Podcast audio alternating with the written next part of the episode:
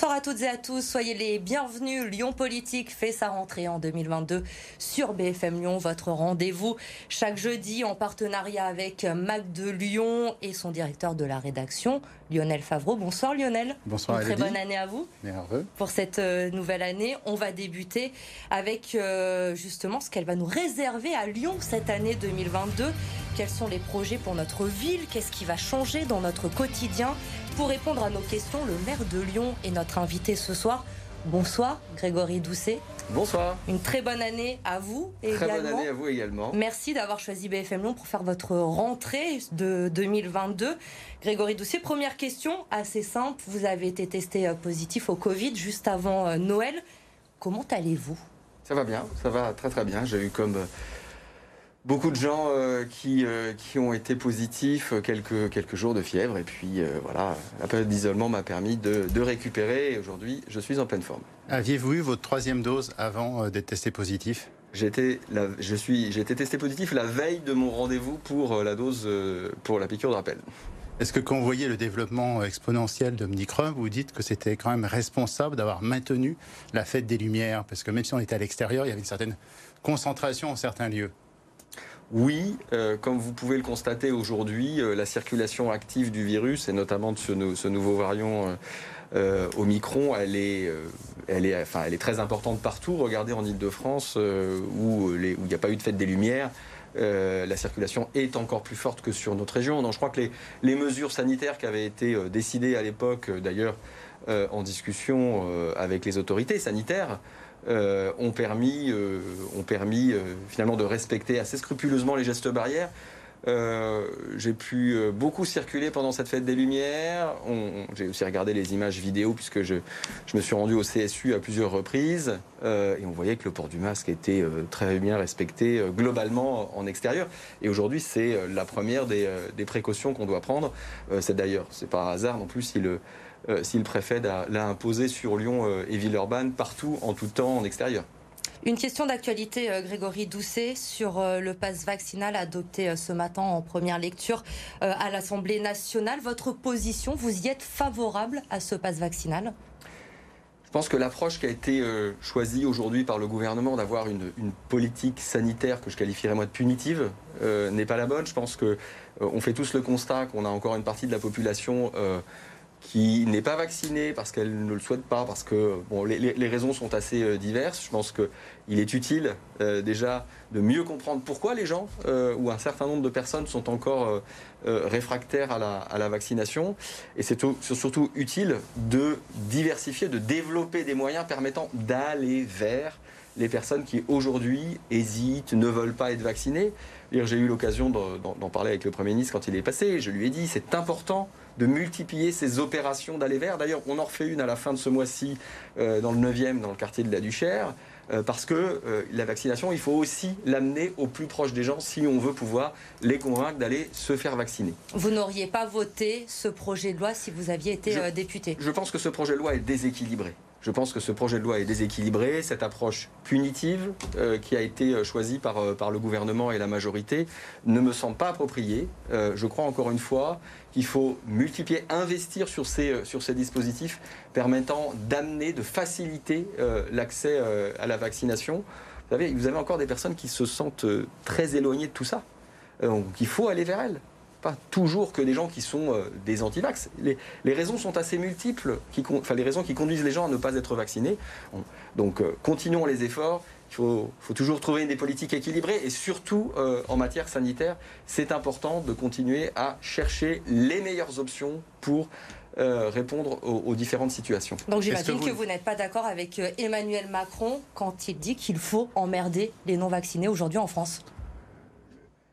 Suffisamment eu de polémique sur, euh, sur le sujet. Enfin, de toute façon, ça ne me paraît pas être euh, la bonne approche, au-delà du fait que, quand même regrettable que, que le président de la République française, qui en plus vient de prendre la présidence de l'Union européenne, euh, se soit exprimé de manière aussi grossière. Est-ce que vous ne pensez pas que l'incohérence de certaines mesures gouvernementales ne décrédibilise pas la démarche de l'État Par exemple, les discothèques fermées d'un côté, les pots entre collègues plus que déconseillés, et pour les meetings politiques, c'est open bar, no limite, pas de jauge. Est-ce que cette incohérence ne va pas choquer et décrédibiliser la démarche de l'État? C'est certainement l'une des raisons, ce que vous venez de décrire, qui conduit un certain nombre de personnes à ne pas avoir confiance. C'est pour ça que je vous disais tout à l'heure, l'approche uniquement punitive qui a été choisie par le gouvernement ne me semble pas appropriée. Il faut multiplier les approches et surtout euh, faire en sorte d'aller vers ces populations qui peuvent être aujourd'hui interrogatives ou réfractaires à la vaccination. Parce que justement, la communication depuis le début de la crise n'a pas toujours été euh, exempte de, certaines erreurs. Donc voilà, donc soyons humbles sur cette crise sanitaire, même si ça fait deux ans euh, qu'on apprend quotidiennement de, de, la gestion de la crise. Soyons humbles et cherchons encore une fois des bonnes options pour aller vers les populations qui aujourd'hui n'ont pas encore euh, fait euh, le pas de la vaccination. Alors on l'évoquait, hein, le, taux d'incidence est très élevé dans, le département du Rhône, dans la métropole. Ces derniers jours, on voit également que les jeunes sont de plus en plus touchés aujourd'hui par le virus. Certains avaient d'ailleurs demandé le report de la rentrée scolaire euh, avant les vacances. 220 classes étaient fermées dans l'académie de Lyon. Est-ce que vous pensez qu'il fallait repousser cette rentrée scolaire? Non, pour le coup, euh, je pense que le choix qui a été fait, qui, qui, est constant hein, depuis, euh, depuis presque le début de la crise, euh, de faire en sorte que l'école reste ouverte, est un bon choix. on sait que c'est important. On, a vu avec le premier confinement les difficultés, pour pas dire les ravages, qu'avait pu provoquer la fermeture des écoles avec euh, une santé mentale des, enfants, mais aussi euh, de, certains parents qui, euh, qui en avaient été affectés. Non, je pense que de faire en sorte euh, que l'éducation, que, que l'école reste ouverte, euh, c'est une bonne chose. Et c'est cohérent avec euh, la démarche qui a, été, qui a été décidée il y a maintenant assez longtemps. Oui. Et pour cela, un nouveau protocole sanitaire a été mis en place depuis lundi. Jean-Michel Blanquer a lancé un appel aux maires, notamment dimanche, pour développer les capteurs de, de CO2, les, les purificateurs d'air. Il a dit de nouveau avoir débloqué 20 millions d'euros pour, pour cela. Est-ce que vous avez reçu déjà ces subventions à la ville de Lyon? Est-ce que les écoles à Lyon sont équipées de ces capteurs de CO2 Alors, une petite précision que je me permets de faire par rapport à la question du protocole sanitaire. Euh, je tiens quand même à dire, je profite d'être à l'antenne pour le, pour le signifier, hein, que, le, nouveau protocole, on l'a reçu le dimanche soir pour le lundi matin. Bon, considérant que la vague, euh, elle était déjà bien engagée, euh, vous... Ça a provoqué la colère des, syndicats d'enseignants. Vous, vous, reconnaîtrez que c'est quand même un petit peu euh, pas très responsable euh, de, donner un temps si court euh, aux enseignants, bien sûr, mais aussi au personnel qui interviennent dans les écoles pour pouvoir s'adapter. Voilà. on aurait peut-être pu prendre un petit peu plus de temps pour permettre à, chacun de, se préparer. Bon, ceci étant dit, maintenant la rentrée est faite et on est, on est bien évidemment au travail et on fait pour, pour le mieux. On n'a pas attendu les discours du, du, ministre de l'Éducation de dimanche pour euh, mettre en place des capteurs de CO2 dans les écoles. Euh, Toutes les écoles de la non, ville sont équipées Non, c'est pas le choix qu'on a fait. Vous savez, les capteurs de CO2, à quoi servent-ils? Ils servent à mesurer donc le taux euh, de CO2 dans l'air pour, quand ce, taux est trop important, rappeler qu'il faut ouvrir les fenêtres pour aérer. Voilà. Donc on n'a pas besoin d'un capteur en permanence. Il n'y en a pas d'ailleurs dans cette salle. Par contre, vous savez qu'il faut aérer. Donc on a besoin de prendre l'habitude d'aérer quand on sait qu'au bout de 45 minutes ou 60 minutes, quand on est 25 personnes dans une salle... Mais vous avez l'air c'est un par école Comment ça se passe? Non, on a, on a une grosse trentaine de capteurs de CO2 en fait, qu'on fait tourner euh, dans les écoles pour que, et ça, ça fait, c'est, le cas depuis plusieurs mois, hein, de manière à ce que les enseignants se rendent compte, donc on est plutôt dans une approche pédagogique, se rendent compte de la nécessité d'ouvrir régulièrement les fenêtres si, je prends une comparaison euh, un peu légère, j'ai envie de dire, euh, vous n'avez pas besoin euh, que votre réveil vous rappelle tous les matins qu'il faut vous brosser les dents le matin et le soir. Bon, voilà. Bon, voilà. Une fois que vous avez pris l'habitude, vous avez compris qu'il fallait ouvrir les fenêtres régulièrement et que le capteur de CO2, c'est pour ça qu'on le fait tourner d'une classe à l'autre, eh bien, il permet de donner l'indication euh, quand on sait qu'il faut ouvrir les fenêtres en gros euh, toutes les heures, hein, enfin entre chaque heure de cours, une fois que les habitudes sont prises, le capteur de CO2 il passe dans une autre classe. Et de cette façon on a euh, sensibilisé, on sensibilise tous les enseignants, tous les personnels aussi qui travaillent dans les écoles. Et est-ce qu'il y a certaines écoles qui sont équipées de purificateurs d'air à Lyon aujourd'hui? Alors les purificateurs d'air, c'est pas ce qu'a recommandé l'éducation nationale, hein, je tiens à le préciser, dans la mesure où c'est l'aération des classes qui est considérée aujourd'hui comme la meilleure mesure, la plus efficace pour assurer justement la purification de l'air. Voilà.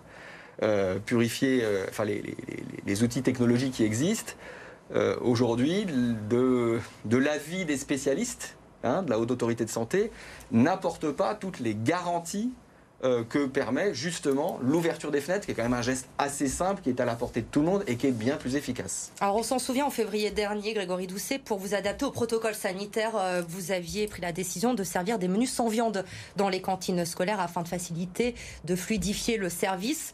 Face à la situation aujourd'hui, est-ce que vous allez prendre de nouveau cette mesure dans les cantines? Pour, l'instant, c'est un peu tôt pour vous dire euh, si on va prendre cette mesure, puisque euh, vous le disiez tout à l'heure, hein, euh, la vague est, très importante. Le, taux d'incidence aujourd'hui au niveau de la région, il est de, 1900 personnes pour 100 000 habitants. il n'a jamais été aussi élevé. On sait donc qu'il est très important. pour autant, et je tiens à le préciser, je reviendrai sur votre question après, aujourd'hui, les conséquences sur notamment l'hospitalisation et le passage en réanimation sont moindres que sur les vagues précédentes. Il y a certes euh, beaucoup de lits de réanimation qui sont occupés par des patients Covid. C'est à peu près 50% hein, euh, des patients Covid qui sont, enfin des personnes en réanimation qui sont patients Covid. Mais aujourd'hui, euh, en réanimation, on arrive à accueillir ce, ce flux. Aujourd'hui, la tension, elle ne se fait plus sur les lits de réanimation, elle se fait plutôt sur les lits d'hospitalisation médicalisés, enfin pour la surveillance médicale, c'est-à-dire des patients qui sont encore en situation de, de grande fragilité, mais pas en soins extrêmement critiques. Voilà. Aujourd'hui, la tension, elle est là. Elle est là notamment parce que euh, vous savez que l'hôpital, l'hôpital public, euh, aujourd'hui, est en tension du fait du déficit de personnel. Parce que les soignants, euh, c'est des personnes comme vous et moi, c'est-à-dire que les soignants sont susceptibles aussi de tomber malades. Et, beaucoup sont, sont, absents de ce fait-là. Donc la tension, elle est là, ce qui exige de la part de l'hôpital une très grande agilité, de nouveau, parce qu'il faut transformer des lits de médecine de spécialité en médecine générale. Voilà. Donc, si je vous rappelle ça, c'est parce qu'aujourd'hui, euh, ce qu'on sait, c'est qu'il y a un fort taux d'incidence, mais les conséquences en matière d'hospitalisation sont quand même moindres que précédemment. Donc, attendons de voir euh, si cette vague, elle se poursuit sur une longue durée, avant de prendre des mesures plus importantes, notamment euh, sur la question de la restauration scolaire. Euh, voilà, c'est aujourd'hui euh, la stratégie pour laquelle, enfin, que nous avons que nous avons choisi. Un mot bref sur ces cantines avant de changer de sujet. Elles ont fait l'actualité depuis votre début de mandat, on s'en souvient. Avez-vous choisi un nouveau prestataire? Allez-vous atteindre les 50% de bio que vous aviez fixé comme objectif? Alors, le choix du prestataire est en cours, donc je ne vais pas aujourd'hui vous, le, vous, le, révéler, puisqu'on n'est pas allé encore au bout du, du processus administratif. Euh, est-ce qu'on va atteindre euh, les 50% de bio Oui, bien sûr. Et, vous savez, d'ici à la fin du mandat, on s'est fixé l'objectif d'être à 75 et à terme d'être à, 100% de bio. Donc euh, oui, on va atteindre les objectifs qu'on s'est fixés. La priorité, c'est quoi? C'est de faire en sorte qu'on puisse offrir aux enfants qui fréquentent les cantines une alimentation saine, de qualité, savoureuse, ça c'est important. Et surtout, ce qui est important pour nous, c'est de faire le lien entre l'alimentation et l'agriculture. On est la seule ville en France qui a établi le cahier des charges de sa, de sa restauration scolaire avec des agriculteurs. Voilà. Et à quoi ça sert? Eh bien, ça sert à faire en sorte qu'on puisse privilégier une alimentation locale, parce qu'en travaillant avec des agriculteurs, on leur donne de la visibilité sur les achats qu'on va réaliser, et ça leur permet de s'organiser, d'organiser leur filière. Et c'est de cette façon qu'on va faciliter les conversions en agriculture biologique pour les agriculteurs de la région. On va passer à présent à un changement pour les Lyonnais en 2022 que vous avez annoncé il y a quelques mois déjà. Ça se passe sur la route avec euh, euh, la ville en zone 30 km/h à partir du 30 mars. En gros, 30 km/h, pour faire simple, ce sera désormais la norme à Lyon et 50 l'exception. Quelle rue seront concernés par cette nouvelle mesure on, vous révélera la, carte euh, précise euh, d'ici euh, d'ici quelques semaines, mais puisque vous, vous soulevez le, sujet, permettez-moi quand même de profiter pour expliquer aussi pourquoi on passe en ville 30. Hein. on passe en ville 30 pour réduire l'accidentologie dans la ville. Donc l'objectif, c'est de réduire le nombre de morts et de blessés dans cette ville. Toutes les villes, et elles sont nombreuses, en France et en Europe qui sont passés en ville 30 ont vu globalement l'accidentologie baisser de 30 à 40% Donc c'est pas rien, c'est des vies sauvées euh, grâce à ce passage. Et c'est l'objectif que l'on s'est donné. Plus précisément, puisque vous m'interrogez sur la carte, alors elle. C'est ce qui intéresse les Lyonnais, il reste évidemment. encore quelques arbitrages. Bien évidemment, alors la M6, M7, le tunnel de la Croix-Rouge, tout ça, ne sont, enfin, ces, ces portions-là ne sont pas concernées. Les quais vont rester à 50 euh, km à l'heure. Euh, cours Gambetta, avenue Berthelot, euh, avenue Garibaldi. Bon, ces grands axes extrêmement circulants vont rester à 50 et ah, là, je ne vous ai pas fait la liste intégrale, mais il y a quelques autres axes qui resteront à 50. Mais sinon, globalement, et c'est ce que vous avez rappelé tout à l'heure, tout le reste sera à 30 km. Aujourd'hui, c'est 209 km à 30 km/h à peu près dans Lyon, 547 à 50. En gros, ça va inverser. Ça, on va passer. Euh, alors, je, j'ai pas le, vous me donnez les kilomètres, euh, je, l'ai plutôt euh, en, pourcentage, mais enfin, l'essentiel de la voirie sera à 30 km à l'heure. C'est ça qu'il faut retenir. Et, et la norme, ça sera 30 km à l'heure. Alors vous souhaitez également euh, développer la piétonisation, on le sait, lors de la dernière édition de la Voie libre en décembre, vous avez encore élargi le périmètre en allant notamment jusqu'à la Guillotière. Quels sont vos objectifs pour cette année? Est-ce que par exemple il y a des rues qui vont devenir piétonnes? Est-ce que vous allez pérenniser certains secteurs? Alors on va en premier lieu poursuivre le chantier d'apaisement des abords des écoles. C'est notre priorité. Je parlais d'accidentologie tout à l'heure ma priorité, vous le savez, c'est de faire de Lyon la ville des enfants, mais surtout de d'assurer leur sécurité. Et d'assurer leur sécurité d'abord quand ils vont à l'école. C'est pour ça qu'on a déjà apaisé, voire piétonnisé intégralement, déjà les abords de 46 établissements scolaires. C'est 20% des enfants lyonnais aujourd'hui qui ont vu l'abord de l'école qu'ils fréquentent apaisé, sécurisé. C'est pas rien. Donc on va continuer bien évidemment ce chantier. Euh, aux 46 établissements scolaires vont venir s'ajouter en 2022 plusieurs dizaines d'établissements. Voilà. Donc ça, c'est une priorité. Nous allons continuer des opérations La Voie libre pour donner à voir comment des quartiers peuvent être reconquis par les piétons. Et Mais il n'y aura pas de rues qui deviendront piétonnes en 2022 à Lyon. On a, on a le, surtout le chantier de la concertation, enfin chantier de concertation pour l'apaisement et la piétonisation euh, d'une partie de la presqu'île qui va être lancé. C'est surtout ça, le grand chantier qui démarre en 2022. Après, ici et là, il y a des opérations qui peuvent être euh, réalisées, mais sur des portions euh, euh, limitées comme par exemple le nord de la rue de Marseille, à proximité de la place Gabriel Péry, qu'on a prévu d'ores et déjà de piétoniser. Mais ce sont des très courtes portions. Mais vraiment, le grand chantier de piétonisation, enfin de concertation sur la piétonisation, c'est celui de l'apaisement de la presqu'île, en complément du chantier de concertation que vous connaissez, qui a déjà été lancé, qui concerne la rive droite qui va aussi être un espace qui sera principalement dédié à la marche, donc aux piétons. Vous dites souvent que vous voulez être le maire des piétons. Donc votre objectif, c'est quelque part de provoquer assez de bouchons pour que les gens soient dissuadés de prendre la voiture et qu'ils aillent vers des modes doux, des transports en commun, du vélo, mais aussi qu'à terme, ils se rapprochent de leur lieu de travail. Donc ça veut dire habiter sur Lyon pour des gens qui habitent la première ou deuxième couronne. Est-ce que vous allez construire assez pour les accueillir? Est-ce que ce n'est pas en contradiction avec votre objectif de pas trop densifier la ville? Il y a plein de questions euh, dans votre question. D'abord, d'abord rappeler quand même un point essentiel. Euh, nous avons déclaré l'état d'urgence climatique ici à Lyon, mais dans la foulée, enfin comme d'autres villes, comme d'autres pays, comme euh, nous y a invité le secrétaire général des, Nations Unies il y a maintenant plus de deux ans. Bon. pourquoi avons-nous déclaré cet état d'urgence climatique? Parce que nous sommes effectivement dans une crise climatique et on sait aujourd'hui qu'il est impératif de réduire nos émissions de gaz à effet de serre, en premier lieu le dioxyde de carbone et autres polluants qui sont émis par les véhicules thermiques. Bon. Donc on sait qu'on doit réduire ces émissions-là. Par ailleurs, je vous rappelle, euh, en France, c'est 60 000 morts par an dus à la pollution et la pollution atmosphérique directement liée euh, aux émissions des véhicules. Donc aller vers une ville décarbonée. On a un enjeu, on a un enjeu de préservation du climat de la planète et un enjeu de préservation de notre santé. Donc voilà. Donc effectivement, euh, mon objectif ici à Lyon, c'est de rééquilibrer l'espace public en priorité en faveur des piétons, Ensuite, en faveur des modes actifs, vélo, trottinette. Donc derrière, vous espérez un changement de mode de vie des Et en, en, faveur des transports en commun, oui. Ce qui signifie une réduction de l'espace public dédié, dédié aux voitures individuelles, enfin dédié aux véhicules.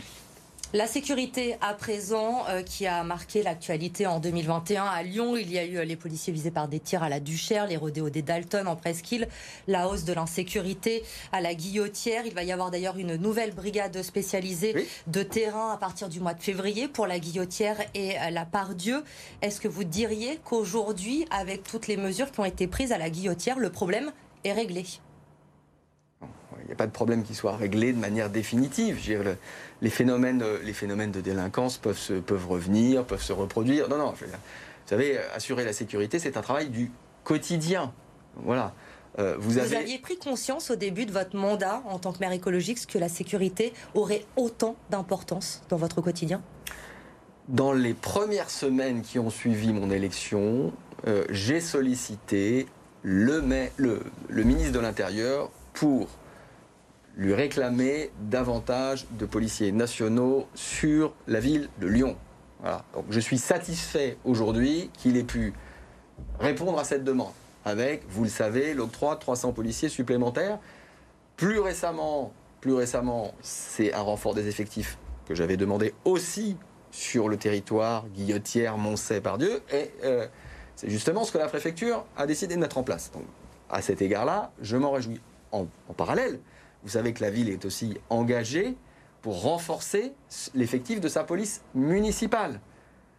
La ville de Lyon perdait des policiers municipaux depuis 2017. En 2021, grâce aux efforts que nous avons faits, enfin, nous recrutons plus de policiers nationaux qu'ils n'en partent. En termes de vidéoprotection, vous aviez annoncé un audit, vous l'avez fait Non, l'audit n'a pas encore commencé. Il est en, on, cherche encore le prestataire euh, pour pouvoir réaliser ce, travail. Donc, on a c'est un peu long quand même. Pour oui, c'est un peu long. C'est un peu long parce qu'on avait établi un cahier des charges très exigeant. Euh, et on a, dans un premier temps, on n'a pas réussi à trouver un opérateur qui était capable de répondre à ce cahier des charges. Donc on a relancé le marché public de manière à trouver l'opérateur. On a une exigence qualitative très élevée sur cet audit parce que le sujet est complexe, donc on a, on a besoin d'aller investiguer en détail. Votre adjoint à la sécurité s'était aussi engagé à recréer un observatoire de la sécurité et de la tranquillité publique. Est-ce que c'est fait? Oui, c'est en, enfin, en cours. Euh, justement, enfin, le, travail qui est fait en parallèle avec, enfin, sur le, qui va être lancé sur euh, l'audit de la, de la vidéoprotection va venir nourrir aussi ce, ce travail de constitution de cet observatoire. L'idée, c'est d'avoir accès très régulièrement à des, données. Donc on récupère des données de la préfecture, on produit des données de notre côté, de manière à avoir comme ça des tableaux de bord, si vous voulez, sur euh, l'état des lieux de la, sécurité, de la délinquance sur la ville. Sur la vidéoprotection, vous aviez eu des échanges un peu vifs à la fois avec Gérald Darmanin, ministre de l'Intérieur, et Laurent Wauquiez. Vous avez reparlé avec euh, ces deux hommes de ces questions? La sécurité n'est pas une prérogative de la, de la région, me semble-t-il. Donc, euh, je n'ai pas besoin d'aller discuter avec le président de la région. Il a proposé son aide pour financer des systèmes de Il a proposé son aide pour financer. Il a proposé de mettre de l'argent sur la table, qui existe déjà par ailleurs, puisqu'il y a déjà un dispositif de financement de l'État aidant les communes à s'équiper. Donc en fait, il a, il a proposé de l'argent qui, enfin, de, mettre des fonds alors qu'il en existe déjà. Donc ça, ça ne sert à rien. Euh, et par ailleurs, je lui, j'avais déjà eu l'occasion de le rappeler au président de la région Auvergne-Rhône-Alpes, mais aussi au ministre de l'Intérieur, la ville de Lyon est extrêmement bien équipée en matière de vidéoprotection, puisqu'on a plus de 500 caméras qui sont disséminées sur le, en 2022. territoire. On a déjà augmenté le parc en, s'équipant de caméras nomades, de manière à pouvoir disposer temporairement de certaines caméras pour pouvoir observer certains phénomènes. Vous savez, il y, a des endroits où se trouvent des caméras euh, où il ne se passe pas grand-chose. Donc on est voilà, donc il y a des caméras en plus qu'on déplace régulièrement. Vous, citiez tout à l'heure euh, la situation à la Duchère. Voilà, il se trouve que euh, une semaine avant les incidents de la Duchère, je venais de prendre la décision pour déplacer des caméras, pour aller les placer justement à l'endroit précisément euh, où a eu lieu, où a eu lieu l'incident. Il se trouve que les travaux n'avaient pas encore été faits, que la caméra n'avait pas encore été déplacée. Donc voilà, ça s'est joué à quelques jours près. Mais on a une observation fine qui est déjà, qui est déjà, enfin, qui est déjà actuelle sur les besoins en matière de euh, caméras de vidéoprotection. Donc on déplace déjà des caméras. Donc il n'y a pas de. Moi, je n'ai pas de, position doctrinaire sur le, sur le sujet. On est, on est pragmatique. Je suis pragmatique avec euh, mon adjoint à la tranquillité publique et à la sécurité. Grégory Doucet, on va terminer cette émission avec euh, les Lyonnais, évidemment, qui ont plein de questions à vous poser. On leur a donné la parole cette semaine. Écoutez cette première question. La question qu'on se pose aujourd'hui, que mes équipes se posent, c'est que quand la ville abandonne une de ses rues, finalement, elle abandonne la ville entière et le peuple entier. Et la question, c'est quand est-ce que la ville a décidé de reprendre en main la rue Paul Chenavard Il y a une ambiance assez, cauchemardesque, finalement, qui, euh, qui plane dans cette rue, à la fois pour les commerçants et puis aussi bah, pour les gens qui habitent la rue. Sur la rue Paul je ne sais pas si ce monsieur fait référence euh, à, la fermeture, à la fermeture de, la rue. Juste, juste pour rappeler euh, les faits, hein, le, 15 novembre, on a eu cette alerte ce péril sur un bâtiment du 15e siècle qui menaçait de s'effondrer. Donc effectivement, euh, on a évacué euh, les immeubles attenants, on a euh, évacué les, circulation on a, on, a, coupé la rue de manière à évidemment éviter les accidents. Rappelez-vous ce qui s'est passé dans certaines villes françaises et notamment dans le sud de la France avec des immeubles qui se sont effondrés, avec plusieurs morts. bien évidemment, il est hors de question qu'on ne prenne pas les mesures nécessaires pour éviter ce genre d'accident. Donc on a, on a bien évidemment à Marseille. Là voilà, vous l'avez cité. Donc on a évité ça, on a fermé la rue. Il y a des travaux qui, enfin des études qui ont pu être réalisées parce que c'est quand même pas simple de remettre en état un bâtiment du 15e siècle. Il y a des études qui ont été réalisées, on les a enfin eues et il y a des travaux qui sont en train d'être réalisés, qui vont s'étaler jusqu'à la fin du mois de janvier, qui vont permettre et c'est ça l'objectif, de consolider le bâtiment. Donc on n'a pas du tout oublié euh, la, rue, euh, la rue Paul Chenavar et la rue Longue. Au contraire, on est, on est préoccupé, on est concentré sur ce sujet. Je vous laisse le, mot de la fin. Grégory Doucet, en ce début d'année, vous êtes encore, à cause de la situation sanitaire privée, de vœux en mairie cette année. je vous laisse vous adresser aux Lyonnais pour eh terminer cette émission. Eh bien, écoutez, je voudrais adresser aux Lyonnaises et aux Lyonnais bah, tous mes vœux d'abord de, de, santé, euh, de joie, de bonheur. Je leur souhaite de pouvoir, euh, parce que malheureusement pour un certain nombre d'entre eux ce n'est pas possible aujourd'hui, de pouvoir retrouver la joie d'être en famille, euh, d'être auprès de ses proches. C'est très important en ce, début d'année, en cette période de, crise sanitaire.